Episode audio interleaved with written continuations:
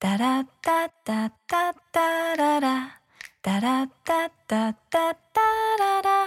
タラッタッタッタッララ。タタララタラタラタラタダ Salut à tous et bienvenue dans un nouvel épisode ou plutôt un nouveau chapitre. de notre podcast Le Thé Livresque Le thé livresque, c'est Lola et Eline, deux lectrices passionnées qui vous parlent bouquins toutes les deux semaines, et partage avec vous critiques, coups de cœur et actualités croustillantes. histoire de préparer le thé livresque le plus chaud de France. Vous retrouverez aussi lors de chaque épisode le Smart Tea. La chronique spécialisée de Sarah et qui est Smarties, C'est moi la journaliste de l'équipe. Et parce qu'on n'a pas choisi ce nom au hasard, Chaque chapitre se terminera par une petite dégustation de thé pour finir en beauté.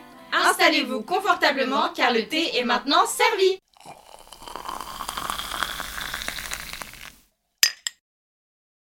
Hello tout le monde Et bienvenue dans un tout nouveau chapitre de notre podcast Le Thé Livresque. Aujourd'hui, on se retrouve sur un épisode où en fait on va juste se concentrer sur un thème. Ouais, je sais pas trop si on peut dire c'est un trope, un thème. Est-ce que. Je pense que c'est un thème. Ouais, un Un thème. thème, c'est bien. euh, qui est celui des revisites. Des retellings. Exactement, euh, c'est un thème, euh, c'est un chapitre que j'ai forcé, Ouais. puisque je voulais absolument le faire, mais Lola pas forcément. Euh, Ouais, mais parce que voilà, Eline, elle en lit beaucoup. Ouais. Euh, les revisites, elle aime ça, c'est toute sa life. Mhm. Si elle a aimé un bouquin qui a une revisite, il faut qu'elle l'ait lu. Alors que moi, c'est quelque chose qui est là dans ma vie. Ça peut venir, euh, si ça existe, bon, why not? Mais c'est pas un truc que je vais chercher ou, ou avec lequel j'ai une affinité particulière, quoi. Ouais, alors que moi pour le coup, je pense que j'en lis au moins une fois par mois. Ah ouais, quand même. Ah mais oui, mais en fait d'ailleurs j'ai réfléchi pourquoi j'aimais autant ça, parce que forcément, on se pose la question. Euh, et je pense que c'est parce qu'il y a un truc de la zone de confort, tu vois. Ok.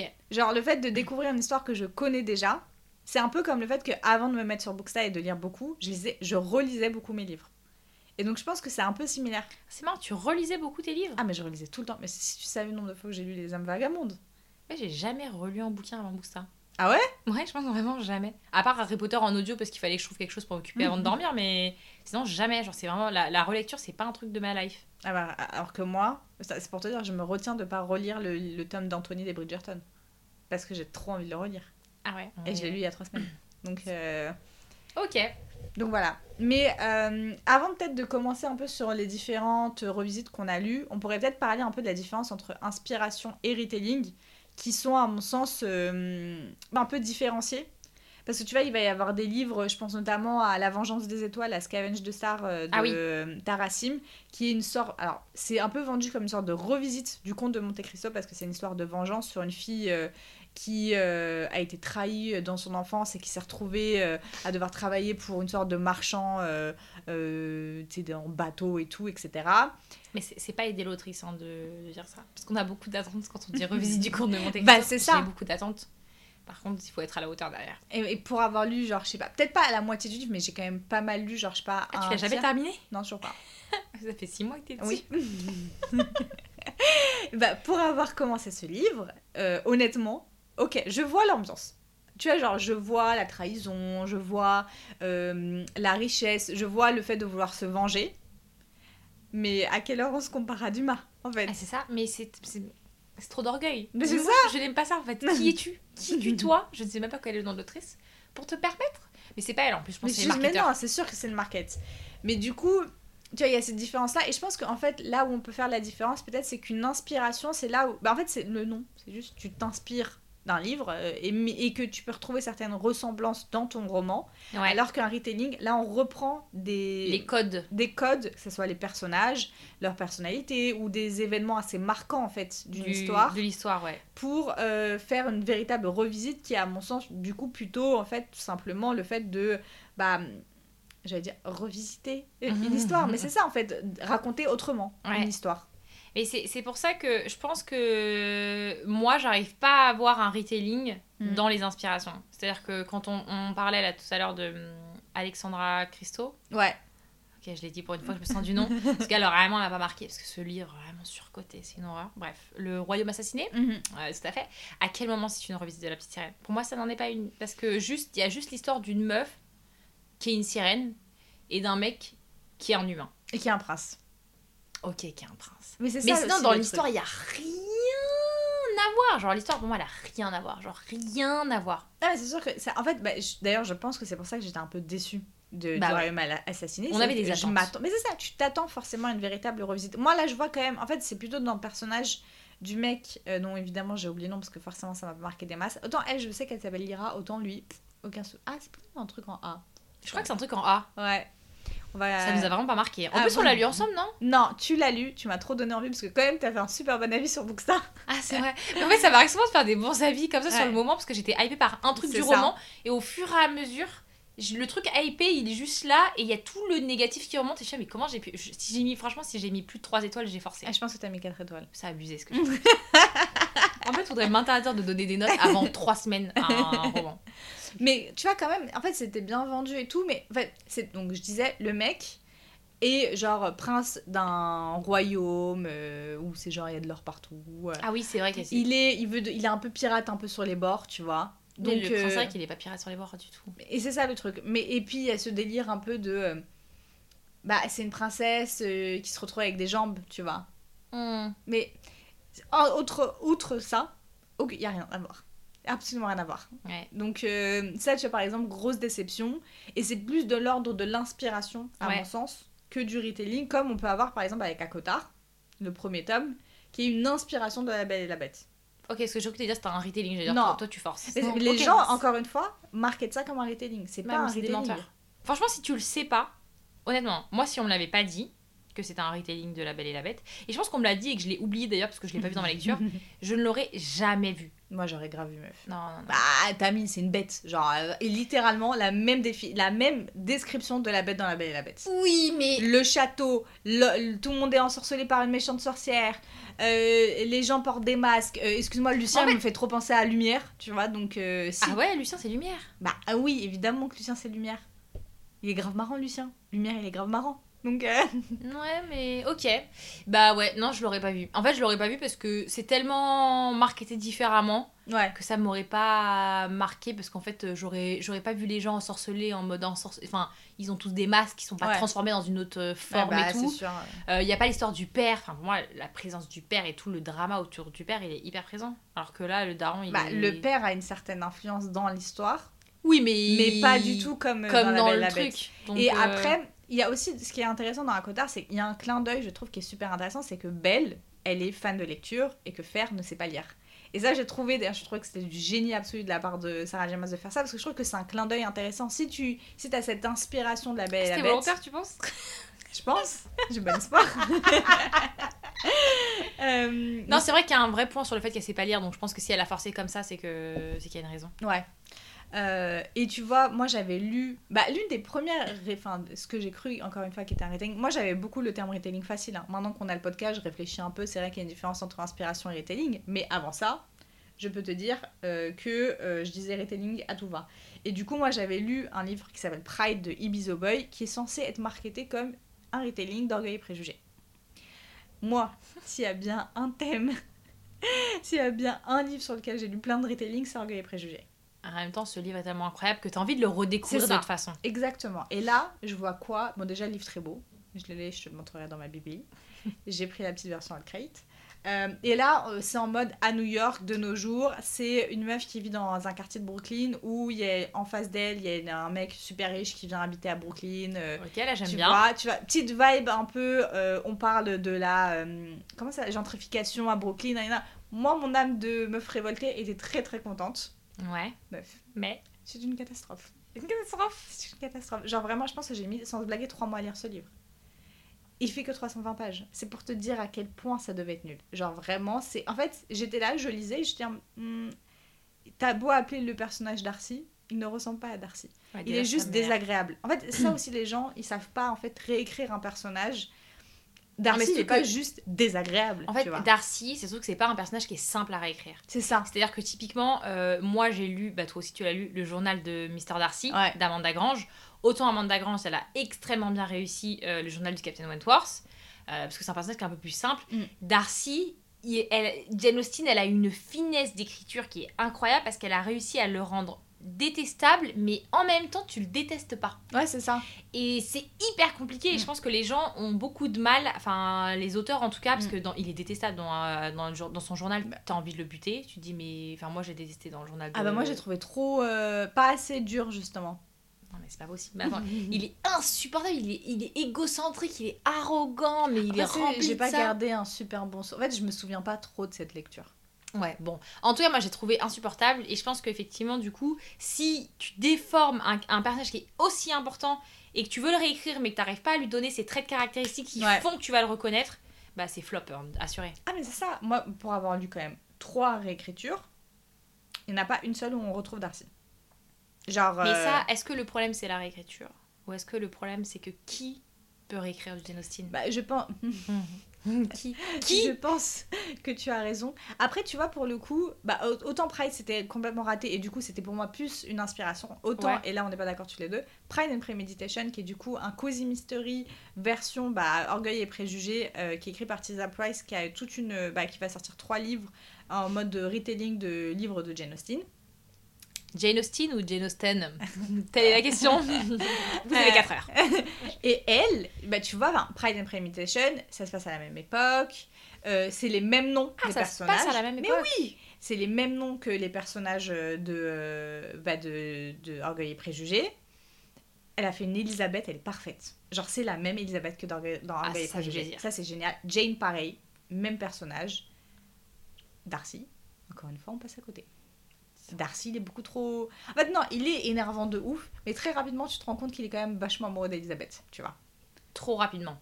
Potentiellement trop rapidement. Parce qu'en réalité, quand tu lis le bouquin, bon, en fait, si tu, enfin, quand tu connais Jane Austen, tu te dis, vas-y, je sais que ça va être lui, tu vois. ouais, c'est ça. Mais si tu découvres pour la première fois et tout, enfin, tu te doutes, Ouais, mais pas ça. autant qu'il y ait autant d'amour aussi vite, tu vois. C'est ça, La première, euh, bon, on vous spoil, mais les gars, enfin là, Ouais, je- voilà, réveillez-vous. le livre il même. a plusieurs siècles, on va pas, voilà. Euh, mais si tu, enfin, c'est vrai que. Je sais pas, je trouve que. Non, mais je, je comprends ce que, ce que tu veux dire. Si c'est trop rapide, Mm. c'est vrai que c'est frustrant parce qu'il y a une espèce de. Tu le sens venir, mais t'es- t'es- t'es surpris. C'est hyper. Enfin. Mm. Alors que tu vois, t'es dans un espèce d'entre-deux qui est hyper intéressant et s'ils arrivent pas à reproduire cette espèce Bah de, oui. de, de justesse, une Mm. fois de plus. Ça pose problème. Mais ça, pour le coup, tu vois, pour moi, ça, c'est un vrai, c'est un vrai retelling C'est un parce qu'on reprend quand même les mêmes codes, c'est les mêmes personnes. Après, pour le coup, franchement, je maintiens, je pense que t'adorerais ce livre. hein. Mais je pense Non. que je vais le lire. hein. Ah bah, très bien. J'ai envie de le lire. Mm. Je te le prêterai quand tu veux. Mais euh, si, je, je- là où on se, on n'est pas d'accord, c'est que je crois que moi, pour qu'il y ait un, un vrai retelling, euh, il faut quand même qu'il y ait vraiment la même histoire de fond. Genre l'intrigue, qui reprennent Mm. les vrais codes. Dans le sens où... Non, mais dans ce cas-là, tu réécris pas. Enfin, c'est le même livre.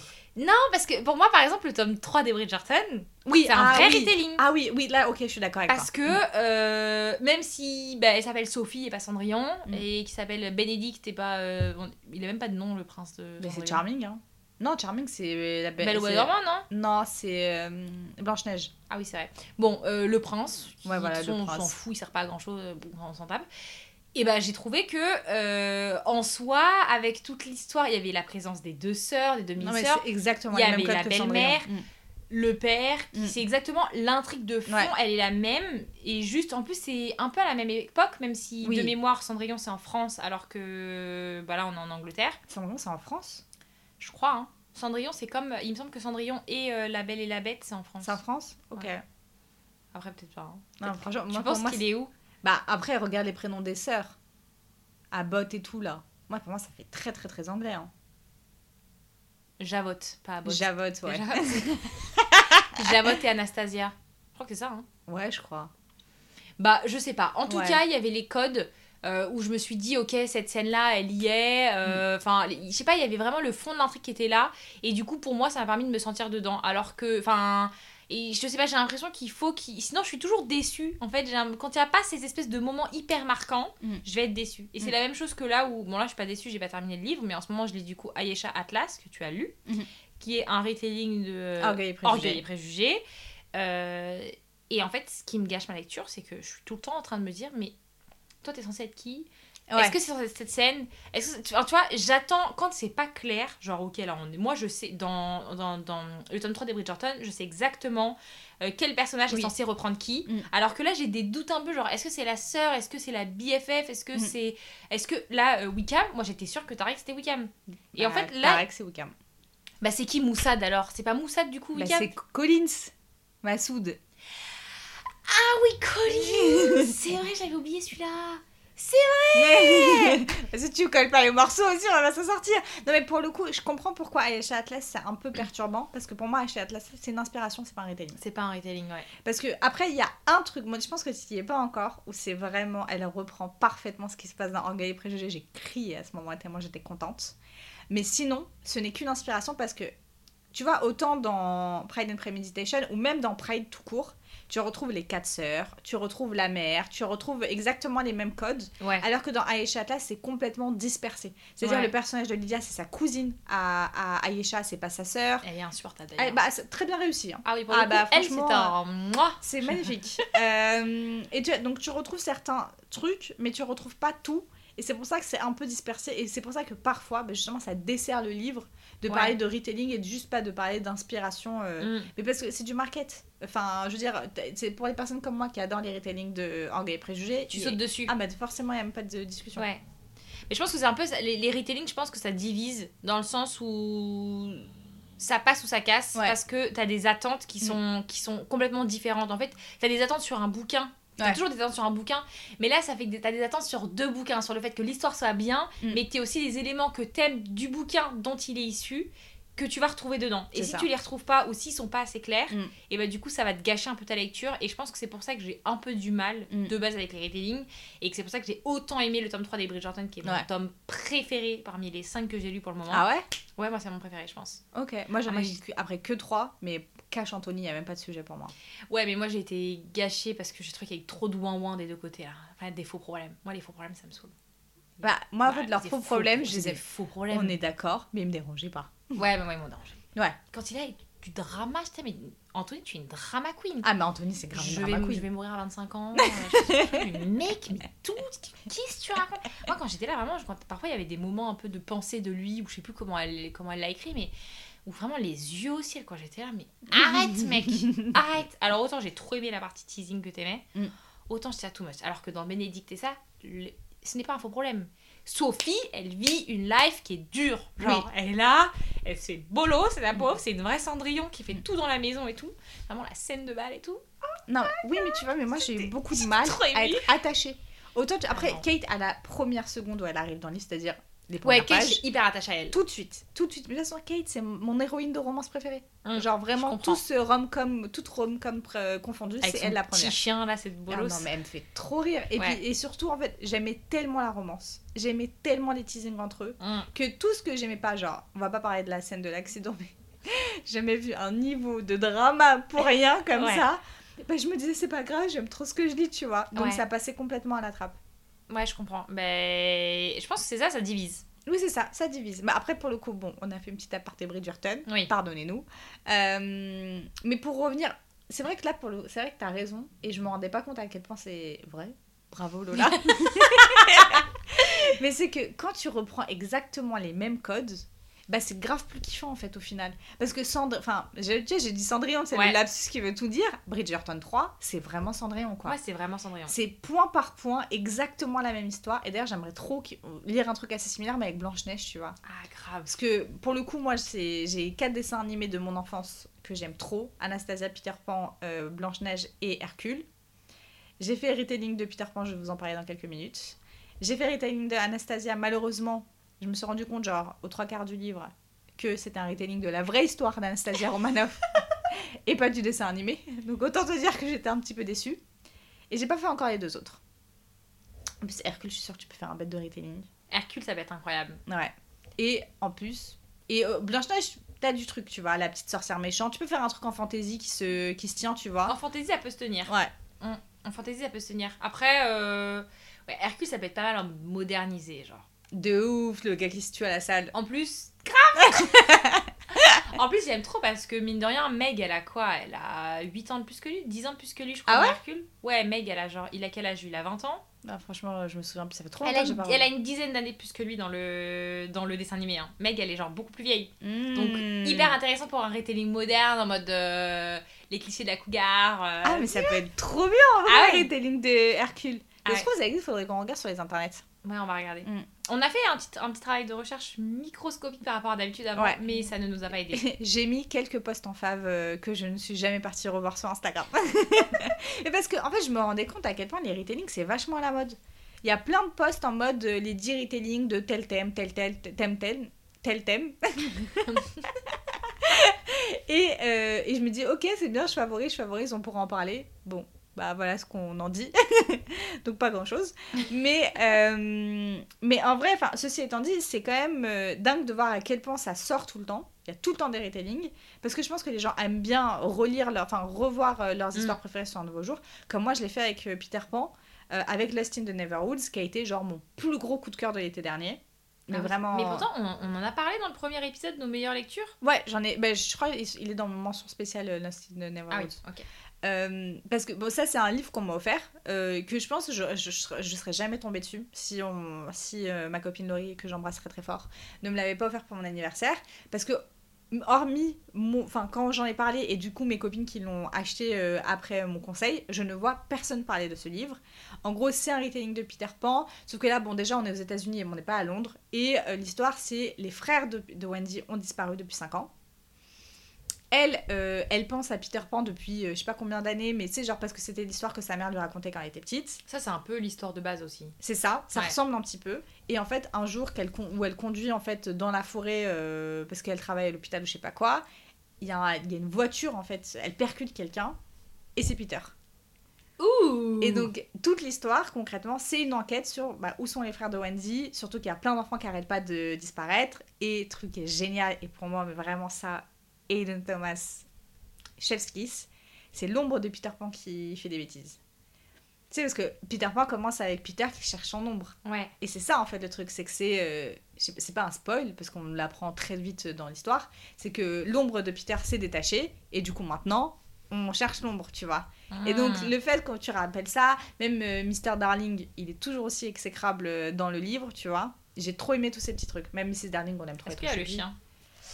Il y a Nana, je crois. hein. Nana, elle y est? Je crois que Nana, elle y est, tu vois. Et puis en plus, c'est une Ça, enquête. je pense que c'est- je vais le lire. Ça, c'est trop bien. Parce que ça, ça me fait envie. Mais depuis le début, ça me fait envie. C'est juste que je trouvais que le livre était moche sans jaquette et du coup, je l'ai pas acheté. Alors qu'il est très beau avec. Hein. Ouais, mais c'est avec. Ouais, c'est ça le problème. Alors, votre copine et les jaquettes. On ne l'a Vous pas avez relancé bien. le sujet.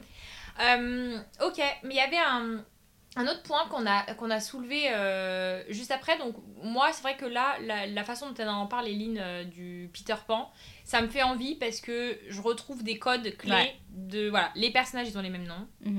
Euh, parce que si elle a défaut d'avoir exactement la même histoire, c'est déjà il y a les mêmes noms et qu'ils ont les mêmes, le même statut ou Ouais. les mêmes un peu euh, le même rôle entre Ouais. guillemets dans l'histoire. Là, je vais comprendre le retelling, ça va être, ça va être clair pour moi et je vais avoir envie d'y aller. Mm. Donc, euh, donc celui-là, je l'ajoute à ma palle. Allez, Bardi. Zébardi. Et après, par contre, Eline, elle avait noté euh, un retelling pour elle qui était de L'île au trésor Ouais. euh, de Benjamin Lacombe qui est paru chez Albin C'est pas un Michel. Benjamin Lacombe. Je crois que toute cette collection d'Albert Michel, elle est supervisée par Benjamin Lacombe. Ah, mais Il me semble. des illustrateurs différents à chaque ça. euh, truc. Plus ou moins à chaque fois, c'est des illustrateurs je suis bête, en différents. plus, vrai que tu m'as montré les illustrations, c'était pas Benjamin pas, c'est pas Benjamin. Mais euh, c'est pas Benji. C'est la Benji. Euh, mais en fait, bon, ça pour moi déjà, j'étais pas hyper euh, sûre de, le- de le mettre. Mais en gros, euh, Albert Michel a toute une collection de livres où c'est des. euh, bah, en fait, c'est des un peu des revisites à chaque fois. Parce que moi, le Magicien d'Oz que tu m'as offert, c'est pas l'histoire exacte du Magicien d'Oz, tu vois. Ah bon? Je crois pas. Ah, je pensais que Bah, c'était... vachement court quand même. hein. Ah ouais? Bah. bah. après, c'est un conte un peu, le Magicien d'eau, c'est pas immense non plus. Hein. Bon, peut-être que c'est exactement la même chose. Si vous avez les deux livres. L'île au trésor, il est pas énorme non plus. Hein.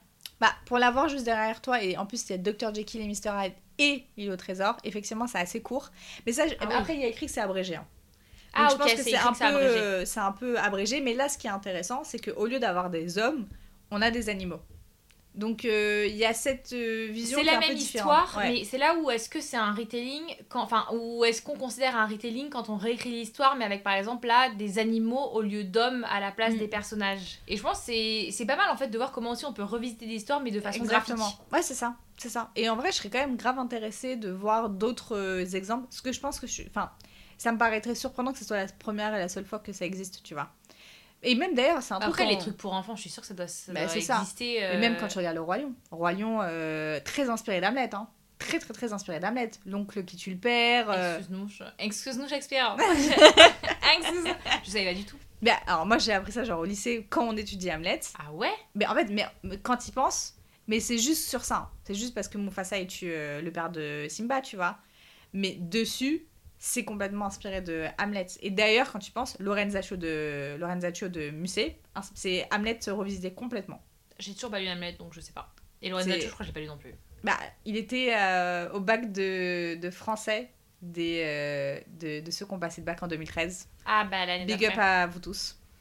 Parce que c'était pas facile, Lorenzaccio. Même si c'était l'une de mes pièces préférées pendant très longtemps, c'est une œuvre qui est très compliquée, mais parce qu'elle ressemble vraiment beaucoup à Hamlet. Mais je savais pas, c'est hyper. euh, Je savais pas du tout que Disney s'était inspiré de ça. Du coup, maintenant j'ai envie de lire Hamlet et Ouais. de regarder pour voir un peu la différence. Ouais. C'est marrant parce que ça me fait penser, euh, j'ai envie de dire, c'est une, transition incroyable sur un Smarty qui Mhm. arriverait bientôt parce que vraiment, je suis en train de me dire, euh, ça me fait penser à Avatar qui est pour moi une réécrit, enfin une revisite complète de Pocahontas. Mais genre vraiment, c'est Pocahontas. Oh, de fou Et à chaque fois, les gens ils sont là, ouais, ouais. Je suis là, mais les gars, qu'est-ce qu'il vous faut de plus C'est la même histoire, c'est les mêmes typologies de personnages, c'est le même trop amoureux. Mm. Tout est pareil. Genre, Mais c'est vraiment ça, c'est Pocahontas. Pocahontas. Mais c'est Pocahontas. Oh, mais c'est génial Drop the mic. Mais c'est vrai, purée, que c'est exactement la même chose. Alors, je sais pas ce qu'ils vont faire dans le tome 2 parce que si l'Avatar 2, ils nous font exactement le Pocahontas 2, ça va être un carnage, c'est le pire Disney de la Terre. Mais si c'est pas le cas, incroyable. Et oui, je sais. Mais oui, mais même, tu... enfin, en vrai, quand ce truc-là du dessin animé, tu le vois aussi avec Spin the Dawn. Tu sais, qui est une sorte de retelling un peu de Mulan. Ah bon? Euh, Et oui. Sauf qu'au lieu de devenir guerrière, Mulan, elle devient tailleuse de vêtements. Pour l'empereur. Pas, pas du tout la même chose. hein. Non, mais sinon, c'est un délire de son père est mort, c'est son père qui devait y aller, je crois, ou j'ai un truc Ah, comme elle ça. prend la place de son père. C'est ça. Enfin, il me semble que c'est Est-ce ça. qu'elle je- risque sa vie pour son père du coup Écoute, je ne sais pas. Je ne sais pas, parce que t'as quand même un peu moins de risque quand t'es tailleur. Ouais, c'est ce que je me dis. Après, Après, à tout moment, Tailleur pour l'empereur. C'est ça. euh, tu, tu il y a un mauvais ourlet. L'ourlet est pas droit. Tu clames, Mulan. Ouais. Donc, euh, donc, en vrai, c'est hyper euh, fréquent. Et moi, j'aime bien parce que, encore une fois, j'aime. En fait, je pense que c'est T'aimes vraiment- redécouvrir les histoires. que-. J'aime trop redécouvrir. Enfin, même des romans que j'ai lus euh, limite maintenant, je serais chaude de. Pas que ce soit pas des histoires un peu à l'ancienne, parce que c'est souvent des retellings de livres qui ont genre 300 ans, tu vois. C'est vrai. Je suis pas contre un petit retelling euh, d'un truc. euh, Mais en même temps, c'est. Ouais, mais. Est-ce que. Enfin, tu vois, je, je pense, je sais pas, euh, je regarde ta bibliothèque en même temps, je me disais, si tu nous fais un retelling de Nevernight, qu'est-ce que tu vas faire un retelling de Nevernight? Non, c'est vrai, y a pas grand chose Surtout que tu peux pas faire. En fait, ce qui est intéressant, c'est de les faire soit sur un twist fanta- fantasy fantastique, Mhm. soit sur un twist moderne. Ouais. Auquel cas, ça implique quand même que c'est soit un classique, Ouais. Soit euh, un livre contemporain mais connu ou etc tu vois c'est à dire je sais pas euh, je lis pas de contemporain donc euh, en fait euh, j'en- sais rien tu vois Ouais, moi non plus.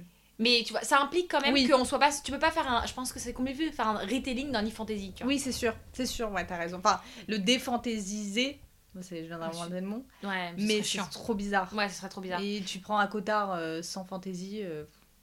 Euh, ouais bon déjà Mais d'ailleurs, à côté, en vrai, je reviens là-dessus, hein, mais à côté, elle est pleine de, de revisites ou d'inspiration très très forte parce que Gwyn, c'est la petite sirène. hein. Ah Genre, ouais, ouais, elle a- il y a Non, mais est-ce 5-6 que- ans de ça. Est-ce que t'es sûr ou est-ce que tu t'emballes toi-même dans tes propres. euh, J'ai des sources.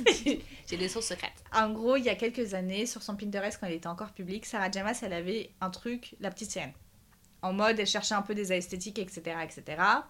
Quand tu regardes le personnage de Gwyn, qui est du coup un personnage qui arrive dans AquaSF, vous devrez savoir quel est le livre après toutes les, tout l'épisode qu'on a fait, le dernier épisode.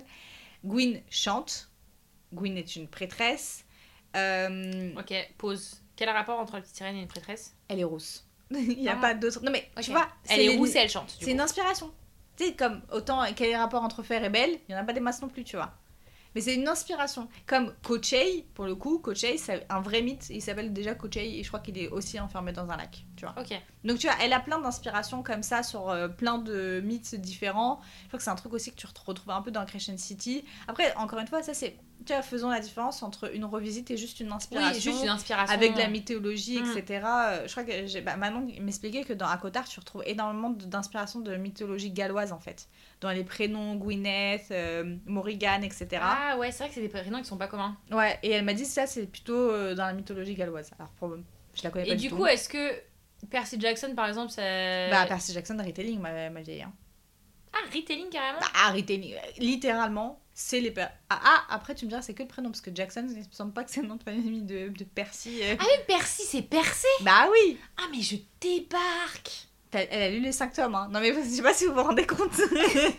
Et je débarque, c'est Percé. Mais c'est vraiment ça dans sa life, Percé, il combat les dieux et tout. non mais je sais pas qu'est-ce qu'il fait exactement. Que Moi, je Percé. suis vraiment Mais naze c'est en un mythologie. hein. retelling- bah, parce que c'est toutes les enfin c'est tous les personnages de la mythologie grecque. Oui, mais parce que c'est. Oui, mais est-ce que ça en fait. C'est pas une inspiration d'un autre roman, c'est une inspiration de mythologie du coup?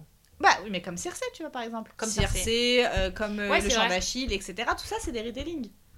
Oui, c'est. Ouais, mais. Elle va faire un livre là sur Perséphone. euh, Moi, je bah, pas. Bah, moi je lis pas les trucs de euh, mythologie grecque donc. euh, C'est vrai que c'est moins. Dit-elle, dit-elle alors qu'elle a le livre de Circé là dans sa bibliothèque. euh, Qui n'est là que pour la déco. Ouais, c'est vrai que c'est, c'est un des plus beaux livres de notre Il est vie. trop beau. Il est trop beau. Il est trop trop trop beau. Ok. Donc tout ça pour moi, tout ça là, tout est genre revisite, genre l'or Olympus, tout ça, retelling fort. hein. Il y a même pas de sujet pour moi, c'est un retelling. Oui, un retelling d'un mythe connu en fait. Oui, voilà. Qui a été écrit ça n'a pas de besoin différentes d'être façons. oui, mais voilà, ouais. ça n'a pas besoin d'être un livre euh, genre euh, une autre fiction. Ouais. Tu vois, ça peut être juste des mythes un peu communs. euh, tu vois, par exemple, le truc là, euh, euh, un truc de Guenièvre là, Ah oui, de, euh, de Sexus là, et qu'ils l'ont publié, je Avec. Lancelot là, là- Exactement. Bon, on s'en fout du nom. Ouais, vous savez mieux que nous. Non, mais surtout que je crois que c'est pas hyper fameux, donc au pire on va pas vous le conseiller. C'est que ça. Ça- Voilà, ne perdez pas votre temps. Exactement. Bah ça, retelling de, du roi Arthur, tu vois, pour moi. Ouais, ok. Mm. Et du coup, euh, pour clôturer, est-ce qu'on ferait pas, je ferais pas nos, tes meilleurs recours retelling? Ouais. Genre les trois best retelling que t'aies lu dans ta life. En sachant que moi j'en ai qu'un seul parce que j'en lis pas beaucoup. Et du coup, vous l'avez compris, c'était le tome 3 des Bridgerton que j'ai vraiment trop aimé. Et. Ah si, quand même, j'en ai un deuxième. Ah Mais c'est sans surprise. Alors, beaucoup euh, d'entre vous savent que j'aime Jane Austen. Jane Austen, Jane Austen. Euh, beaucoup d'entre vous savent euh, que, euh, ou ne savent pas d'ailleurs peut-être, que j'aime énormément Persuasion. Tu sais où j'en venir. Mais beaucoup n'ont pas aimé Persuasion. Ce que je peux entendre. Notre chère amie Eline, euh, ici présente, n'a pas aimé Persuasion. Ma copine Juliette, qui l'a lu, n'a pas du tout aimé Persuasion non plus. C'était vraiment une déception forte. Que je. Bon, je, je- voilà, je comprends, j'entends. Mais notre chère Amanda Grange, qui s'est quand même bien ramassé la tronche en écrivant le journal intime du, de Mr. Darcy, a quand même écrit le journal intime du capitaine Wentworth, qui est une réécriture, donc un vrai retelling exactement exact de, et ça on n'en a pas trop parlé d'ailleurs, c'est dommage, Mm. un retelling de persuasion d'un autre point de vue. Oui, pas parler des vue. Mm, c'est vrai Hyper ça. intéressant. Mm. Et ce qu'elle a fait, c'est qu'elle a amené tout ce qui manquait dans Jane Austen, ce qui manque pour un lecteur moderne, parce que Mm. c'est extrêmement pudique. Donc il y a peu d'échanges, euh, beaucoup de troisième personne, euh, beaucoup de subtilité aussi, un peu, où on attend un peu plus d'une romance que je peux comprendre, et on a un manque. Et bah elle, elle a contrecarré ça en nous faisant la réécriture du point de vue masculin. Et moi, de toute façon, je préfère toujours les points de vue masculins en romance. Ça, c'est toujours, euh, ça toujours été mon kiff. Et euh, elle apporte aussi des dialogues qui nous manquaient. Elle apporte euh, le passé de leur histoire, parce qu'on est dans le présent, mais il y a une histoire aussi passée. Mm. Elle le réécrit, elle l'a inventé et tout. Donc voilà. Mes deux retelling euh, bref, du coup, euh, c'est Retelling de Cendrillon Bridgerton et la réécriture de Persuasion par Amanda Grange. Eh bah écoute, ça de toute façon, ça j'ai envie de le lire. Parce que bah, comme vous le savez, parce que ça a été l'une de mes plus grosses déceptions l'année dernière, Persuasion, moi j'ai pas aimé. Mais je ne suis pas contre le fait de donner une deuxième chance.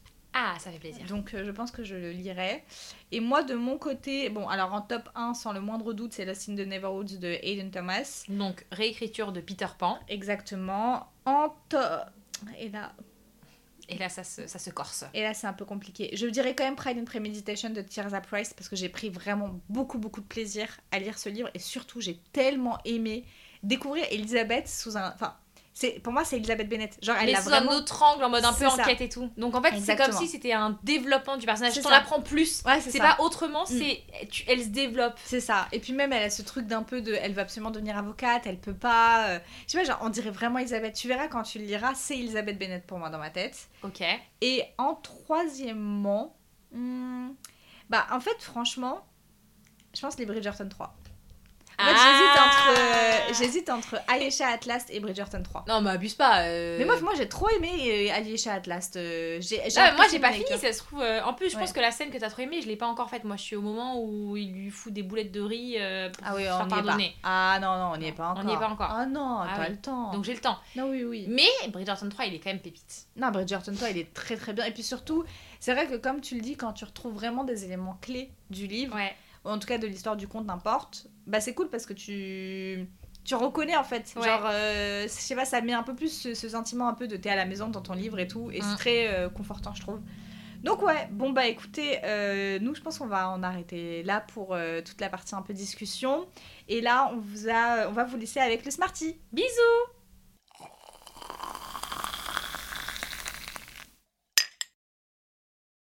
Comme les retellings sont des sortes d'adaptations libres, je me suis dit que pour ce cinquième Smarty, purée, c'est déjà le cinquième, je viens d'avoir la révélation, j'allais vous présenter quelques adaptations à l'écran, car oui, les adaptations, ce n'est pas juste réservé pour le papier. Le plaisir de voir nos personnages préférés avec un vrai visage, d'avoir une vision limite réelle du monde qu'on s'imaginait pour eux, sans parler des costumes, des décors et des musiques qui nous plongent dans une ambiance tout à fait esquisse. En clair, les adaptations au cinéma ou à la télé, ce sont nos livres qui prennent vie. Encore faut-il que ces adaptations soient réussies car on a toujours un truc à redire. Que ce soit certaines scènes qui sont finalement supprimées à l'écran, que le scénario divague un peu ou encore que le cast ne nous plaise pas du tout. Et là, J'en profite pour pointer du doigt toutes les personnes qui mettent H36 Timothée Chalamet dans les castings de Lola. On t'avoue, je n'en peux plus. Si vous ne voyez pas de quoi je parle, Lola organise euh, des castings fictifs sur son compte Booksta en choisissant un livre et en invitant ses abonnés à proposer et lire un acteur pour tel ou tel personnage. Et je suis à deux doigts, mais à deux doigts de lancer une propagande pour bannir Timothée Chalamet alors qu'à la base j'adore cet acteur. Bref, je ferme la parenthèse. L'adaptation à la lettre n'existe pas. Il y aura toujours un truc qui sera différent. Il n'empêche que certaines sont incroyablement bien réussies. Mais ce serait bien trop long de citer toutes les adaptations qu'il existe.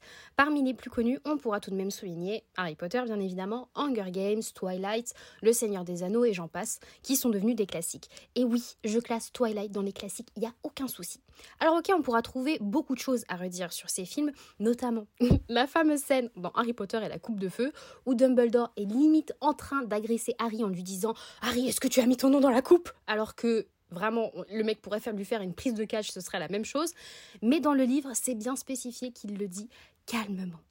En fait, on a une différence de Dumbledore dans le film euh, qui devrait prendre un Xanax et Dumbledore dans le livre qui s'approche de la zénitude du Dalai Lama.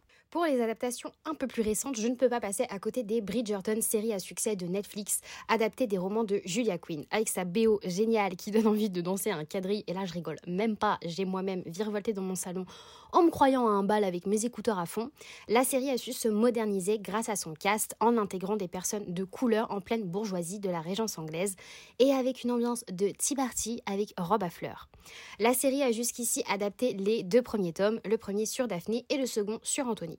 Pour le premier, j'ai d'abord regardé la série avant de lire le livre et comment vous dire qu'une fois le livre en main, j'ai été bien déçue. Pour moi, la première saison est meilleure que le livre car elle intègre plus de personnages. Il y a autre chose que l'intrigue romantique et surtout, je trouve la série beaucoup moins niaise que le livre. Chose plutôt rare donc que l'adaptation soit meilleure que l'original. Il s'est pourtant passé l'inverse sur le tome 2. Cette fois-ci, j'ai lu le livre avant la sortie de la saison 2 et si la première saison suivait en gros les événements du tome 1, la saison 2 divague complètement sur la romance entre Kate et Anthony. C'est simple, à partir de l'épisode 3, ça n'a plus rien à voir avec le livre. Et je n'ai pas aimé, mais alors pas du tout aimé le trope que la série a intégré. Si vous avez vu la série, on sait tous à peu près de quoi je parle. Avec Lola et Eline, on se faisait des petits updates pendant notre visionnage, et si Eline était comme moi et n'a pas aimé, Lola en revanche a plutôt bien kiffé. Comme quoi, tout est possible. Mais on attend toutes impatiemment la saison 3, et avec Eline, on se pose même la question si on se referait pas la saison 2 maintenant qu'on sait à quoi s'attendre. Autre série récente qui a rencontré un franc succès, je veux bien sûr parler de Shadow and Bone. Aussi produite par Netflix d'ailleurs, elle adapte non pas une, mais deux œuvres de Lee Bardugo qui évoluent dans le même univers. Il s'agit évidemment de la trilogie Grisha et la duologie Six of Crows. Dans le Grishaverse, le monde de ces deux sagas, Grisha et Six of Crows, ne se passent absolument pas en même temps et ne se concentrent même pas sur les mêmes persos. Chronologiquement, d'abord on a Grisha et ensuite on a Six of Crows. Et la particularité de la série a été de combiner les deux sagas sur la timeline de Grisha. Donc pour ceux qui ont lu les livres, c'est assez amusant de voir Kaz, Inej, Mathias, Nina et Jesper, et bientôt Willan, évoluer sur l'intrigue de Grisha, ce qui est complètement nouveau. Ayant lu les livres, je peux vous dire, comme une majorité des fans, que la série est extrêmement bien faite. Autant pour l'intégration de Six of Crows à Grisha que pour le cast qui respecte, mais alors parfaitement, les personnages. On a donc ici une adaptation parfaitement réussie. Mis à part la fantaisie, les classiques sont aussi une grande source d'inspiration cinématographique. Comment ne pas mentionner Orgueil et Préjugés? Il faut savoir que l'œuvre de Jane Austen a eu moultes adaptations au cours du temps, certaines plus libres que d'autres d'ailleurs. Par exemple, le journal de Bridget Jones avec René Zellweger est très fortement inspiré de l'œuvre austenienne. Pas étonnant que le protagoniste masculin s'appelle Mark Darcy, comme le cher Darcy d'Elizabeth Bennet, et soit joué par Colin Firth. Oui, ce même Colin Firth qu'on retrouve dans une autre adaptation d'Orgueil et Préjugés, mais beaucoup plus fidèle.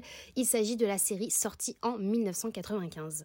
Série qui d'ailleurs est en constante rivalité avec l'adaptation en film de 2005 avec Mago sur Keira Knightley qui est vraiment dans toutes les adaptations de fiction historique. Alors vous êtes plutôt Team Série 95 ou film 2005 Perso, je ne peux pas me positionner parce que, oupsie, j'ai pas vu la série. Mais je peux vous dire que le film est fait partie de mes films préférés depuis que j'ai environ 14 ans, tout comme le livre fait partie de mes livres préférés on remarquera que ce sont absolument tous les genres qui sont adaptés. La romance n'est pas en reste. De nos étoiles contraires à Roméo plus Juliette, en passant par toutes les adaptations des livres de Nicolas Sparks. Mais aussi les thrillers avec les différentes adaptations de la saga Millennium ou encore le fameux Silence des agneaux, sans oublier les nombreux Stephen King, grande source d'inspiration au cinéma. Et puis il y a ces adaptations qu'on attend tous, qui ont été confirmées, mais qui sont encore à l'état de production et qui n'ont même pas de date de sortie, comme La 9 maison de Lee Bardugo, Daisy Jones and the Six de Taylor Jenkins Reid, qui devrait d'ailleurs sortir en fin d'année, Akota de Sarah Jimas, et bien sûr Ma vie, mon précieux, mon tout, j'ai nommé Adilaru de Vie Schwab. On a tous peur de voir si ces adaptations seront à la hauteur, alors on attend et on croise les doigts très fort. Voilà, on espère que ce Smarty euh, vous aura plu. C'est vrai qu'on a pas mal discuté entre nous pour savoir quel, quel allait être le thème de ce Smarty. Ouais. Euh, finalement, on est tombé d'accord et on a trouvé ça euh, enfin super cool. On n'a pas encore écouté, du coup, je vais arrêter de faire semblant. mais en tout cas, de, le thème qu'on avait, dont on avait discuté me plaisait beaucoup. Donc voilà, j'espère que, enfin, on espère que ça vous aura plu. Et maintenant, on va passer à une dégustation de thé qui est un peu spéciale parce que c'est pas une marque, etc. Je vais laisser Eline euh, vous présenter le thé du jour. Exactement. Euh, ce thé-là, c'est du thé turc en fait, tout simplement, parce que moi je suis kurde d'origine. C'est le premier thé que j'ai bu de ma vie. Ça, j'ai aucun doute là-dessus. Ça ne peut être que ça. C'est sûr que je ne buvais pas un sachet de Lipton. Euh, moi, c'est un thé que j'ai vraiment l'habitude de boire, que je bois toutes les semaines parce que bah, c'est vraiment le thé que mes parents font tous les soirs à la maison. Ils ont un petit peu un petit rituel, ils regardent, ils boivent du thé devant la télé euh, tous les soirs. Et euh, c'est un thé que j'ai beaucoup l'habitude de boire en mangeant, tu vois. Mm. Genre, c'est l'accompagnant de mon repas, notamment de tous les Turcs et les Kurdes, ils vont comprendre du kahvaltı, qui est du coup le déjeuner turc par excellence, tu vois. Et donc, dans ma tête, il est très lié à la bouffe, tu as ce thé par exemple. Ok. Mais c'est un thé qui est très fort, c'est du thé noir, euh, qui est aromatisé. Je saurais même pas te dire à quoi, tu vois. Parce que tu le sens, euh, quand tu sens l'odeur, tu vois que c'est pas juste du thé noir, tu sais, à la Earl Grey, mm, très mm. dur, tu vois, c'est beaucoup plus doux en goût. C'est fruité, enfin c'est... ça, un petit peu, Ça, ça, sent bon. Ouais, et pour le coup, c'est le seul thé que je sucre impérativement. Genre vraiment, j'ai essayé de le boire plein de fois pas sucré. J'aime pas. C'est pas le thé, c'est pas ma Madeleine de Proust, tu vois. Là, ça c'est, là c'est la maison. Mais du coup, voilà. Bonne dégustation. Bah, on va goûter. Je fais comme si c'était la première fois que je buvais ça de ma vie. c'est trop bon. C'est trop trop bon. Quand c'est sucré en plus, tu vois, c'est. C'est bah, doux, en fait, tu vois. d'habitude, on boit sans sucre noté. Ouais. Moi, sauf le thé à la menthe. J'ai essayé de le goûter, le thé à la menthe, à la menthe rebeu, là, mais vraiment sans zéro sucre. Ça passe pas, c'est ça. mentir. C'est effectivement, j'en mets un, j'en mets moins oui. que ce qu'on mettait d'habitude, mais j'en mets encore un peu. Et je comprends que celui-ci aussi ait besoin d'un peu de ouais. Mais c'est effectivement celui que j'avais goûté était beaucoup plus fort. Ouais. Et là, il est pas trop infusé, il y a ce qu'il faut de sucre. Franchement, il est bon, hein. Franchement, il c'est super bon. En fait, moi, j'avoue que en fait, pour expliquer pour ceux qui enfin qui savent pas comment ça se passe, la TR est séparée en deux. Il y a une partie où, euh, où il y a très peu d'eau entre guillemets parce que c'est la partie infusée du thé. Et en fait, comme enfin, dans une TR classique, on renverse toute la partie euh, infusée, alors que là, on mélange, c'est-à-dire qu'on met un petit peu de, de, de, thé infusé avec de l'eau bouillante en fait par dessus. Et du coup, on peut vraiment euh, bah, choisir nous-mêmes l'état d'infusion en fait de, du thé, le faire très très très, infusé. Bah bien sûr, le faire très très infusé comme ma mère aime ou le faire très peu infusé comme moi j'aime, où le thé est beaucoup plus clair. Mm. Et moi là, il n'est pas non plus. Euh, il n'est pas non plus jaune, tu vois, euh, c'est vraiment la même couleur qu'un pas mal, euh, ouais. C'est ça. tea, exactement. Et, mais là, là c'est comme ça que je le kiffe. Bah, il est trop bon. Ouais, c'est trop trop bon. J'ai déjà fini moi. Et si du coup, si les gens ont envie de goûter après cet épisode, comment ils font pour le trouver ce thé? Bah, en fait, franchement, pour le coup, il faut quand même partir en épicerie turque. Ouais. c'est là où vous allez trouver le plus facile. Euh, moi, la marque que nous on achète tout le temps, c'est le, le paquet est doré avec un monsieur. euh, c'est tout en noir, genre c'est comme une ombre chinoise, avec un paquet doré. Je mettrai la marque euh, dans la description de l'épisode. Et il vous faudra aussi une théière spéciale pour le coup. À moins que vous ayez une théière normale où vous infusez le thé et après bah, dans votre bouilloire, après vous rajouterez l'eau par-dessus. Voilà. Euh, mais sinon, c'est quand même mieux les théières spéciales parce qu'en plus elles sont très jolies. Donc, C'est vrai qu'elles sont très le jolies. Ouais. Voilà, bah écoutez, on espère que cet épisode vous aura plu. On a oublié une partie. La partie de à quoi euh, le thé nous fait penser. Ah à quel livre C'est vrai, non mais c'est une nouvelle partie qu'on s'est Oui, rajoutée. Elle n'est pas encore inscrite dans ça. nos réflexes. Du coup. Ah, ah, si je vais Attends, parce que j'ai oublié, j'ai tout bu d'un coup. Je me remettre des petites gouttes qui restent. Pour moi, le thé, tu vois, on en avait parlé en plus de ces deux livres euh, dans l'épisode de la BD, mais moi ça me fait penser soit à La Cité de Laiton, soit à Tower. D'ailleurs, plus ça me fait penser à Tower of Dawn de Sarah J. Maas, qui est du coup le tome 6 de Throne of Glace, parce que c'est une ambiance très arabisante, Ouais, très. Moyen-Orient. Et euh, en plus, les couleurs un peu du tome me font penser un petit peu au thé. Donc, euh, vraiment, oui. Je dirais Tower of Dawn de Sarah. Ok, et moi je sais pas du tout. en fait, c'est juste que comme c'est un thé turc, tout de suite tu penses à un truc un peu plus. euh, Comme tu dis, ces ambiances un peu arabisantes, et je n'en lis pas. Ouais. Et du coup, j'ai envie de trouver un autre livre qui est pas dans ces ambiances-là, mais juste parce que le goût, ce goût m'y ferait penser, tu vois. Et je. Ah Dis-nous tout. Ensuite, je regarde ta bibliothèque pour me donner des idées en même temps. Et euh, je trouve qu'il irait très bien avec euh, le tome 3 euh, de Grisha. Oh Ah ouais, je peux voir pourquoi. Tu peux voir pourquoi? Ouais, je peux voir pourquoi. Parce qu'en plus, cette, cette inspiration un peu genre euh, russe, alors aussi c'est juste à côté de la Turquie. Donc je peux comprendre, en plus il y a plein de Russes en Turquie. Donc écoute, Voilà. je peux tout à fait comprendre. Si jamais vous lisez Grisha ou Tower of Dawn ou La Cité Laiton, Ouais. Et ben on vous conseille un petit turc à maison. Exactement. Bon bah écoutez, euh, merci de nous avoir écoutés. On a été ravis en tout cas de- d'enregistrer cet épisode. Et puis bah on vous dit à dans deux semaines pour euh, le prochain. Salut, bisous